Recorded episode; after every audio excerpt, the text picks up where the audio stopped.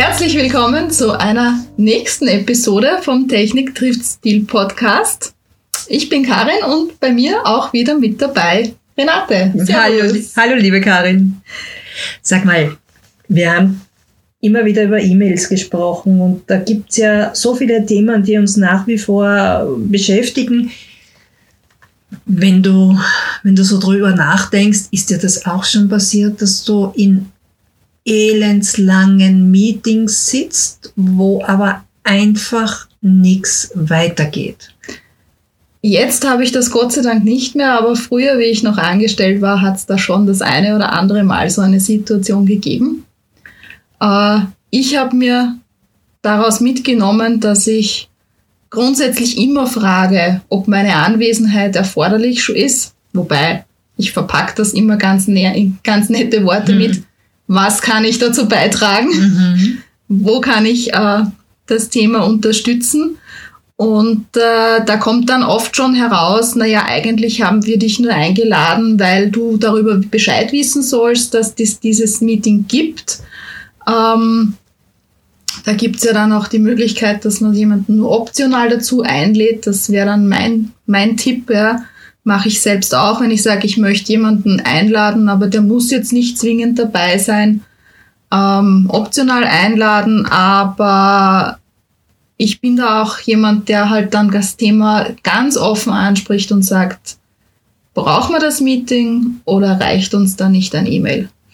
Mhm. Bin ich bei dir, aber was verstehst du unter optional einladen? Ich würde es so verstehen, dass ich ähm, ein Meeting einberufe und ich weiß, das ist ein Thema, das dich interessieren könnte oder ich würde gerne deine Expertise haben, aber es ist jetzt nicht zwingend notwendig, heißt optional, dass ich sage, liebe Karin, da ist die Einladung, wenn du Zeit hast, bist du dabei und wenn du nicht Zeit hast, ähm, macht's auch nichts. Das muss man halt sozial verträglich sagen. Genau so hätte ich das gesehen, ja. Okay. Also ich habe das zum Beispiel ganz gerne, wenn ich jetzt als Projektleitung in einem Thema drinnen bin dann möchte ich halt schon noch informiert sein darüber, worüber sich die anderen Projektmitglieder unterhalten, wo es vielleicht irgendwelche größeren Themen gibt, wo ich als Projektleitung dann vielleicht steuernd eingreifen müsste. Ähm, aber ich muss ja nicht immer überall dabei sein. Also da habe ich meinen Teammitgliedern auch immer ganz klar gesagt, ladet mich gerne dazu ein als optionalen Teilnehmer ich möchte unbedingt dabei sein als verpflichtender Teilnehmer drinnen, also als erforderlicher Teilnehmer, äh, wenn ihr von mir eine Entscheidung braucht. Wobei da halt auch wieder die Frage ist, inwieweit kann das das Team ähm, vorher vorbereiten und zu sagen, mhm. okay, wir haben jetzt Option A und wir haben Option B, wir können uns dazwischen nicht entscheiden, dass ich als Projektleitung oder Teamleitung dann sage, okay, A oder B. Mhm. Das wäre dann halt in einem E-Mail zum Beispiel auch ähm, machbar manchmal. Das heißt aber rein von der wertschätzenden Kommunikation muss ich einfach unterscheiden, was ist optional und was ist zwingend erforderlich. Das muss man vorher gemeinsam definieren im Team. In einem Projekt auf jeden Fall. Das würde ich auch unter die, sage ich mal, Spielregeln vom Projekt mhm. hineinnehmen. Wann, wie ist unsere Meetingkultur? Mhm. Aber eigentlich gehört das für mich auch in die Unternehmenskultur von jedem Unternehmen rein. Mhm. Jetzt haben wir in einer unserer E-Mail-Folgen, sage ich jetzt einmal, unserer E-Mail-Episoden drüber gesprochen, wenn man öfter hin und her schreibt, soll man sich überlegen, ist ein Meeting nicht besser als dieses ewige Hin und Her schreiben. Wann ist es deiner Meinung nach vernünftig, statt einem E-Mail ein Meeting einzuberufen? Also das jetzt eine Anzahl von E-Mails zu knüpfen, würde ich jetzt sagen, fast nicht möglich. Aber wenn man merkt, da ist noch Klärungsbedarf, mhm. wenn man merkt, da ist noch irgendetwas, wo man sich uneins ist im Team oder mhm. wo halt einfach dann extrem Fall davon zwei Fronten sich bilden, ja. Mhm. Da bin ich dann immer diejenige, die sagt, wäre es nicht gescheiter, wenn wir uns einen Meetingtermin suchen? Mhm. Und das muss jetzt kein Halbtagesmeeting gleich sein, da reicht vielleicht eine Viertelstunde. Ja. Aber in der Viertelstunde dann auch wirklich konzentriert an dem Thema diskutieren und arbeiten und dann halt auch aus dem Meeting mit einer gemeinsamen Meinung rausgehen. Gut, apropos gemeinsame Meinung, das bringt mich zu einem Thema, was wir, was wir beide auch schon mal diskutiert haben und da bist du als äh, Organisationsprofi wesentlich mehr gefragt. Ähm, Jetzt weiß ich noch von meinen Zeiten im Büro, irgendeiner musste dann immer das Protokoll schreiben, jeder hat sie versucht zu drücken. Wie ist es bei Online-Meetings? Findest du es sinnvoll, äh, da auch Protokoll zu schreiben oder gibt es da einfach eine andere technische Möglichkeit, das aufzunehmen?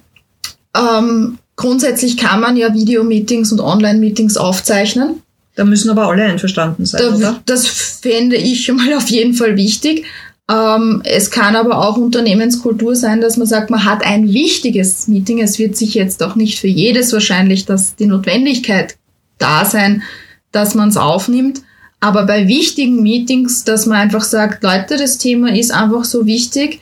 Äh, ich möchte es gerne aufnehmen, um nachher ein vollständiges Dokument daraus zu machen. Also das hat man zum Beispiel, wenn es um, aus meinem Bereich jetzt, wenn es um Softwareanforderungen geht. Ja. Also wenn ich Okay. einen Kunden habe und die haben eine sehr, sehr komplexe Softwareanforderung, dann frage ich schon auch, ist es okay für euch, wenn ich das Meeting aufzeichne, damit ich einfach keine von euren Anforderungen übersehe oder missverstehen verstehen kann, weil dann kann ich mir es im Nachhinein wieder anhören. Aber auch da eine kurze schriftliche Zusammenfassung zu machen, ist auf jeden Fall meiner Meinung nach eine gute Variante, die man nie außer Acht lassen sollte. Das heißt, auf der einen Seite ist so ein Protokoll natürlich auch Sicherheit für uns, wenn wir etwas wiedergeben wollen, beziehungsweise ein Gespräch mit dem, Gespr äh, mit dem äh, Geschäftspartner haben. Auf der anderen Seite finde ich, ist es auch eine Sache der Höflichkeit, so wie du sagst, ein Gespräch zusammenzufassen. Das müssen ja nicht äh, seitenlange Zusammenfassungen sein, sondern nur kurz zu schreiben, so und so habe ich es verstanden. Genau, also ich mache das sehr gerne, dass ich auch zum Beispiel nach Telefonaten, die ich führe, wo man halt eine bestimmte Entscheidung getroffen hat, dann hinten nach an den Gesprächspartner oder die Gesprächspartner, wenn es mehrere sind, ein kurzes E-Mail schreibt. Das reicht ja schon oft, Mhm. ja, wie soeben besprochen und dann halt die zwei, drei wichtigen Punkte, über die wir uns geeinigt haben, zusammenfasse, damit wir uns dann alle einig sind. Weil oft ist es ja so, äh, dass wenn jemand das dann schreibt in einem E-Mail, äh, in seinen eigenen Worten, Mhm. dass man dann erst merkt, hoppla, die Person hat das ja ganz anders verstanden, als ich es gemeint habe. Mhm. Und dann habe ich ja auch noch die Möglichkeit, nochmal auf die Person zuzugehen und zu sagen, hör zu, du hast mich hier möglicherweise falsch verstanden. Ja. Äh, und dann halt zu sagen, okay, da müssen wir uns wirklich noch einmal drüber unterhalten. Mhm. Verstanden.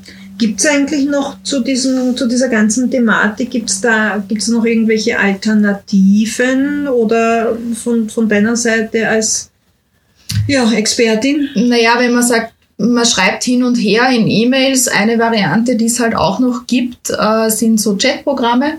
Das heißt, in Projektteams hat man ja oft irgendein in ein Tool im Einsatz, wo die Kommunikation im Team auch auf Chatnachrichten ähm, entsprechend natürlich möglich ist. Also im Microsoft Teams hat man so eine Möglichkeit. Slack ist eine sehr beliebte Plattform. Mhm. Äh, manche Firmen haben auch noch das Skype for Business im Einsatz Ja. äh, oder ähnl ähnliche ähm, Chat-Funktionen. Und äh, da kann man natürlich auch hin und her schreiben und da hat man ja dann auch zu einem gewissen Maße die Nachvollziehbarkeit. Ne? Mhm. Also das wäre auch eine Variante, wobei auch da ist es halt oft auch so, dass man sagt, okay, ich sehe, wir haben hier Klärungsbedarf und dann halt wieder ein Meeting ansetzt mit den Entscheidern oder Mhm. den Personen, die da eben mitwirken müssen. Mhm. Spannend. Ja, spannendes Thema und äh, ich bin mir sicher, es gibt auch äh, immer noch, so sehr man sich bemüht, Situationen, wo man denkt, man hat ein Meeting und nach zehn Minuten feststellt, okay, Thema ist erledigt, weil manchmal Mhm. geht's halt auch einfach schneller. Mhm. Ähm, und dann halt auch einfach sagen, okay, wir haben jetzt weniger Zeit gebraucht als gedacht. Ich wünsche euch eine schöne längere Kaffeepause oder was auch Mhm. immer, weil zu wenig haben die Leute selten zu tun. Ja, das ist richtig. Jeder freut sich dann über ein bisschen äh, mehr Zeit. Ich habe da unlängst über, über WhatsApp und ich bin sicher, das haben viele bekommen. Da siehst du eine, eine Menschenrunde in einem Büro und alle sind in Blank Situation, das heißt, alle sind in dieser Blank-Position, wo man nur auf den Zehenspitzen und auf den Ellbogen am Boden liegt und der Körper ist ganz gespannt und drüber ist gestanden, die effektivste Version Meetings abzuhalten, weil das hält niemand lang aus. Aber Also wahrscheinlich, Ich, ich glaube, ich würde das keine 30 Sekunden durchhalten. du würdest dann lieber das Mail bevorzugen. ja, genau. Und apropos Mail, da kommen wir ja schon zum nächsten Thema. Wie schreibt man denn E-Mails? Das heißt, äh, wie ist der Kommunikationsverlauf? Wie kann ich denn einmal Interesse wecken? Und ich denke, für diese Episode wäre es zu lange, wenn wir uns da noch unterhalten. Ja, das ist ein großes Thema, weil da fällt mir auch das Thema Newsletter natürlich ein. Mhm. Newsletter ist ja auch ein E-Mail. Jawohl. Ähm, ja, liebe Zuhörer, beim nächsten Mal Kommunikationsverlauf. Wie schreibe ich das E-Mail so, dass es auch geöffnet wird und Mhm. nicht aus dem Bildschirm hinaus wandert? Also abonniert den Podcast und wir hören uns beim nächsten Mal.